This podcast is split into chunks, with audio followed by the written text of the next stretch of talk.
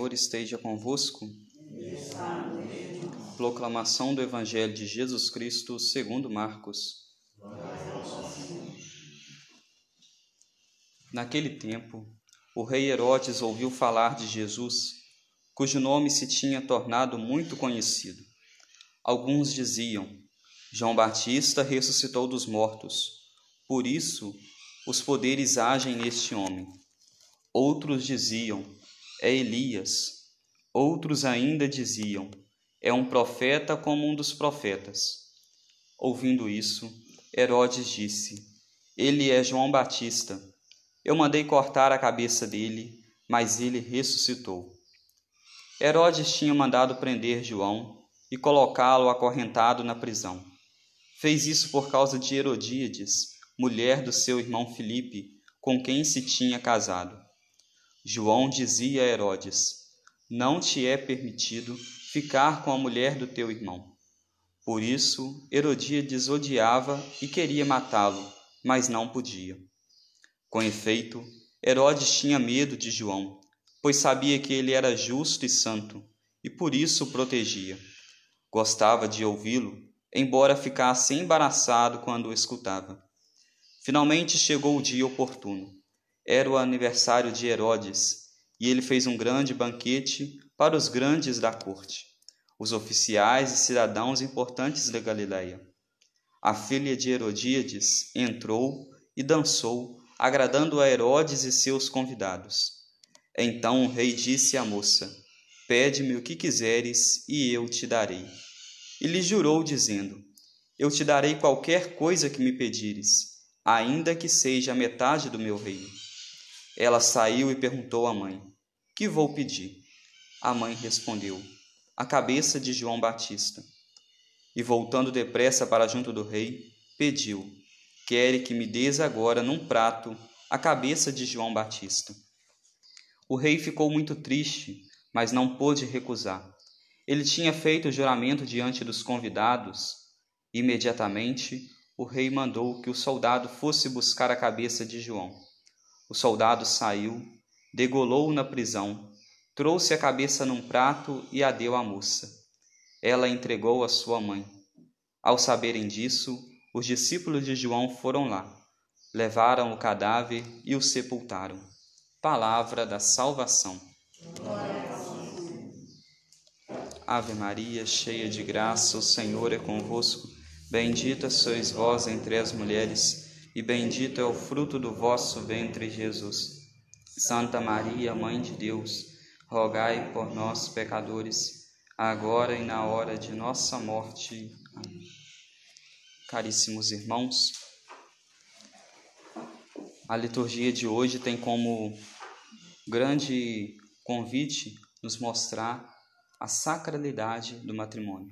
O matrimônio como algo sacro, algo guardado por Deus desde toda a eternidade e também nos mostrar que por vezes de algum pecado a gente corre o risco de ir caindo em outros e outros pecados.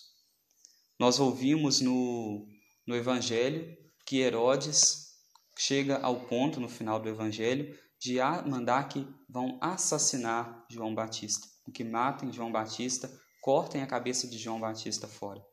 Antes disso, Herodes já tinha mandado prender João. Mas se nós formos olhar toda a vida de Herodes, Herodes era um homem muito preocupado com o poder.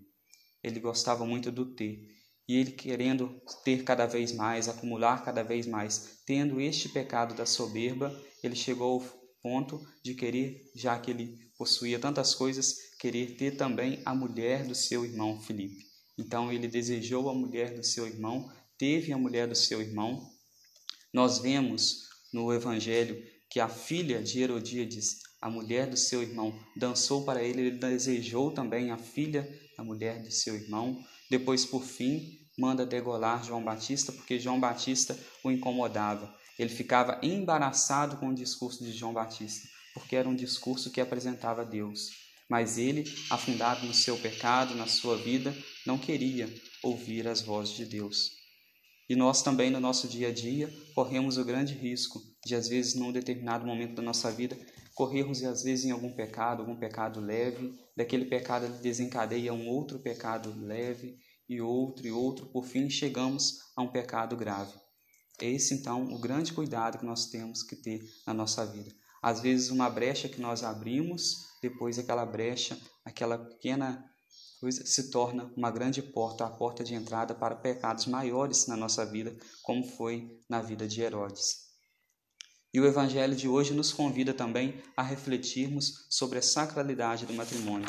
Durante esses dias, nós temos ouvido as leituras do livro do Eclesiástico e agora o livro do Eclesiástico nos aponta, nos mostra uma, uma liturgia, uma leitura, na, na verdade, ouvindo a leitura do livro do Eclesiástico, não, do livro dos Hebreus. Nós estamos ouvindo as leituras do livro de Hebreus esses dias e hoje o livro de Hebreus nos fala a respeito do matrimônio. O matrimônio que foi algo abençoado por Deus desde o início da criação. Deus abençoou os nossos primeiros pais no paraíso, abençoou a união matrimonial. Deus criou esta união. No entanto, com o correr do tempo, com os homens com o coração fechado, mergulhado com o coração no pecado, foram deixando de lado toda essa sacralidade do matrimônio. Ao ponto da dureza do coração dos homens ser tanta que Moisés teve que permitir a carta de divórcio, uma vez que assim a mulher na época ficava totalmente desamparada. Então, para preservar o coração, preservar as pessoas, preservar as mulheres da época, Moisés então autorizou a carta de divórcio. Claro, mas isso por causa da dureza do coração das pessoas naquela época. No entanto, Jesus depois, chegando à plenitude dos tempos, não somente abençoou a união matrimonial, mas a elevou à dignidade de sacramento. Se antes o coração dos homens era tão duro que Deus permitiu uma carta de divórcio, uma vez que a mentalidade da sociedade era outra, agora, com a vinda do Messias, com a vinda de Jesus, a mentalidade deve se tornar outra. Devemos estar abertos à graça, devemos saber qual é a dignidade, qual é a sacralidade do matrimônio. No matrimônio, nós temos o esposo e a esposa.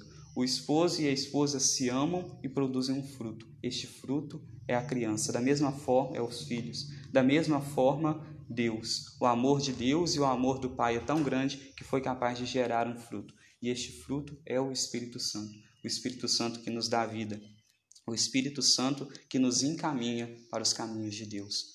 Possamos então hoje, mergulhados nesta liturgia, deixar que a luz do Senhor, que a luz da salvação que nós falamos no salmo de hoje, possa tocar a nossa vida e despertar em nós cada vez mais um desejo de mudança.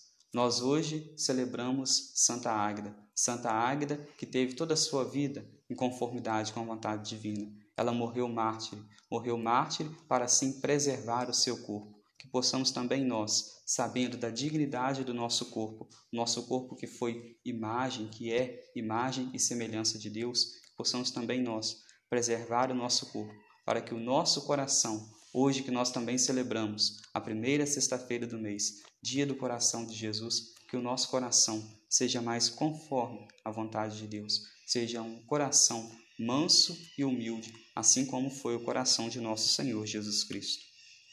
Louvado seja o nosso Senhor Jesus Cristo.